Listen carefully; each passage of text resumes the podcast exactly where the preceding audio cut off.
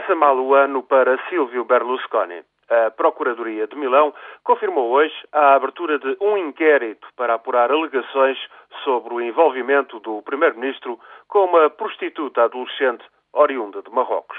Um caso dúbio que se arrasta desde a primavera e envolve suspeitas de abuso de poder e favorecimento à prostituição.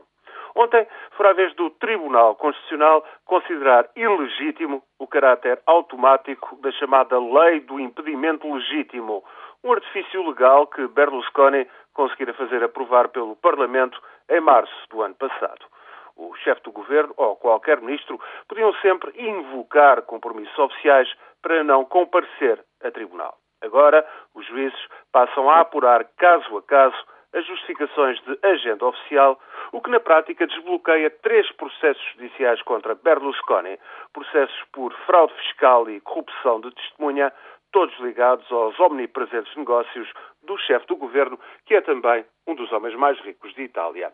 Os advogados de Berlusconi irão sempre contestar qualquer convocatória dos tribunais, mas politicamente a coisa fia mais fino. Em dezembro, Berlusconi escapara a uma moção de censura por apenas três votos. O facto é que a maioria de centro-direita que o reelegeu pela terceira vez em 2008 se está a desfazer. Eleições antecipadas são uma hipótese sobre a mesa, dependente apenas do cálculo de potenciais ganhos e perdas que os aliados de Berlusconi vão fazendo dia a dia.